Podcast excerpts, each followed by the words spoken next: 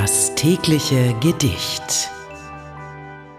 Herzlich willkommen. Das heutige Gedicht wurde im Jahre 1848 von dem Dichter Theodor Storm geschrieben.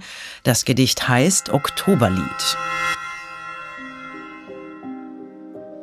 Der Nebel steigt, es fällt das Laub.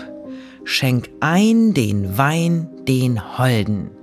Wir wollen uns den grauen Tag vergolden, ja, vergolden. Und geht es draußen noch so toll, unchristlich oder christlich, ist doch die Welt, die schöne Welt, so gänzlich unverwüstlich. Und wimmert auch einmal das Herz, stoß an und lass es klingen.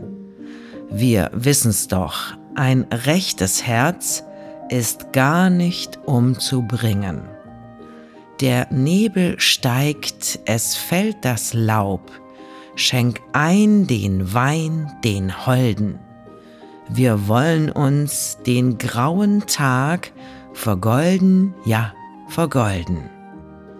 Wohl ist es Herbst, doch warte nur, doch warte nur ein Weilchen der Frühling kommt, der Himmel lacht, es steht die Welt in Veilchen.